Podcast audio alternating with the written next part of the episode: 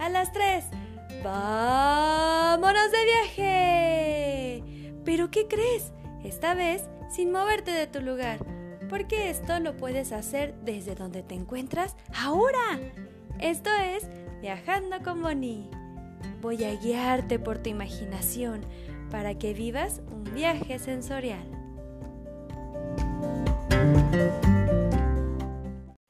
Nos dirigimos hacia la pirámide de la luna. ¡Miren! El cerro gordo se ve más grande que la pirámide. Caminando por aquí, siento que revivo el movimiento de gente que había hace dos mil años en la avenida. Veo cómo van y vienen, van y vienen gran cantidad de turistas, incluso uno que otro perrito que ya es común ver por aquí.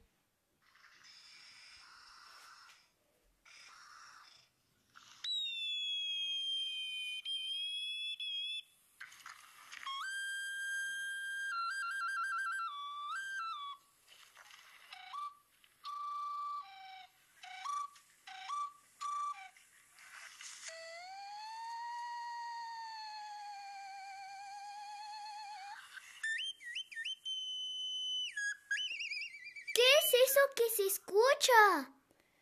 Ah, son los silbatos que están ofreciendo los comerciantes a la orilla de la avenida. Barato, barato, mire, se lo dejo barato. También tienen figuras de ídolos ancestrales que están tallados por ellos mismos y telas que representan al calendario azteca. Miren, ¿qué son esas piedritas redondas bien poliditas? ¡Ay! Queman. Cuidado. Están calientes por estar bajo el sol. Sirven para hacer masajito en la base del cuello. Estas piedras son negras porque son de obsidiana, un tipo de piedra que fue importante para que creciera la cultura teotihuacana, porque con ella se elaboraban cuchillos, puntas de flechas, aretes y collares. Señorita, vea el sol con este disco.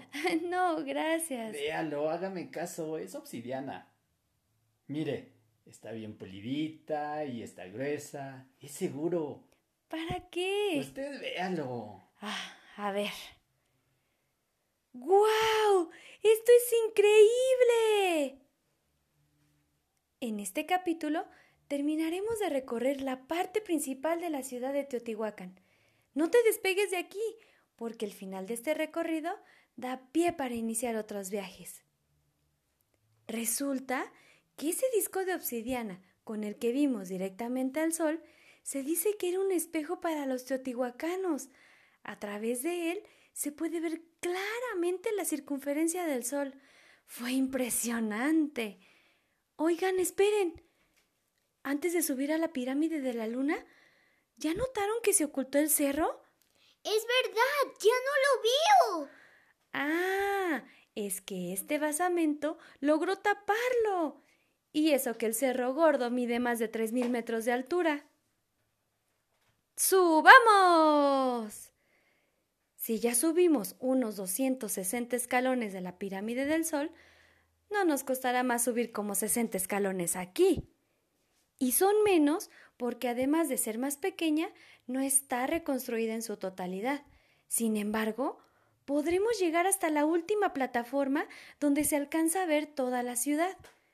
Según excavaciones, las piedras que forman esta pirámide son del año 400 después de Cristo. Desde aquí arriba pareciera que de nuestros pies surge la avenida de los muertos y corre hacia el horizonte donde están los montes. ¿Ya se dieron cuenta que está de bajadita? Frente a la pirámide de la luna vemos otra gran plaza que se conecta con la avenida. Aquí se desenterraron piedras verdes relacionadas con las deidades acuáticas. La de mayor relevancia que se encontró fue la escultura más grande de la diosa de la fertilidad. Ahí te va el nombre, ¿eh? Chal, Chi, U, Tli, Cue. ¿A quién se le rendía culto? Las construcciones que delimitan la plaza a su alrededor también pertenecían a los sacerdotes. ¿Ven por qué estos son tan importantes? Para seguir aprovechando la vista desde esta pirámide de la luna, vamos a ubicarnos. De frente, un poco a la izquierda, vemos a la pirámide del Sol. Del lado derecho, a lo lejos, donde se alcanzan a ver puros árboles, está lo que queda de la zona habitacional de los campesinos de esa época. Gracias a esta vista, podemos notar que del lado derecho, pero mucho más cerca, está uno de los palacios principales de los sacerdotes. Y lo mejor de todo, en ese lugar, ¡ay, sí hay sombra! ¡Eh! Esperen.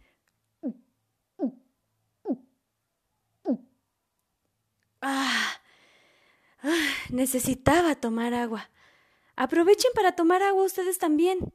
Y vayamos hacia allá porque aquí el calor nos está matando. Por fin, en la sombra. ¡Ay, qué rico! ¡Qué fresco se siente! ¿Y qué creen?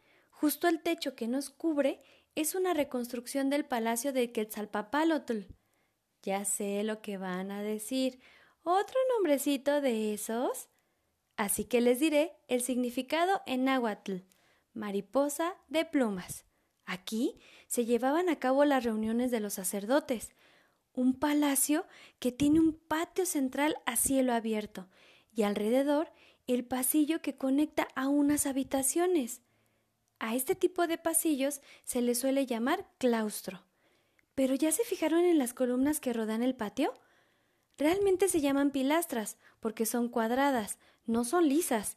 Tienen. ¿Qué son esos dibujitos de pájaros? Ah, ya te diste cuenta. Son grabados de pájaros y hay dos tipos distintos. Uno de ellos está viendo al frente, con unos ojos grandes, circulares, con un pico triangular. Tiene un cuerpo emplumado que abarca hasta la parte baja de la columna. Se dice que es un búho. El otro tipo de pájaro está de perfil, mostrando solo uno de los grandes ojos, con el pico achatado al frente. Y también se ve con un plumaje que cae. Es un quetzal. Estos pájaros mitológicos se repiten alternadamente en cada lado de las columnas. Y en los ojos tienen esas piedritas negras que vimos hace rato que son de obsidiana. Salgamos y sigamos hacia aquel lugar, que es el patio de los jaguares. Eso sí, son dibujitos, ¿verdad? Sí, son dibujos de jaguares que están soplando caracoles con plumas, como si fuesen tu, trompetas. Y arriba de su cabeza llevan grandes penachos, que realmente se les llama tocados. Esta es una pintura original de esa época. ¡Oh!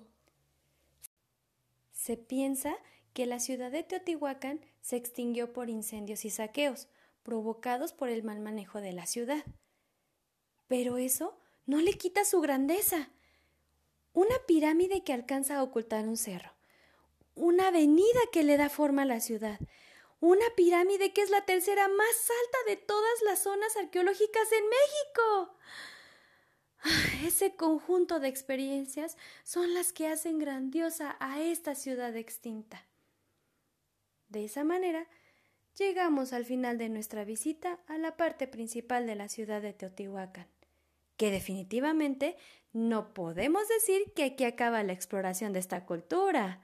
Hay más, mucho más que seguiremos explorando en otro viaje en el que regresemos a la gran Teotihuacán. Espero que hayan disfrutado tanto el viaje como yo.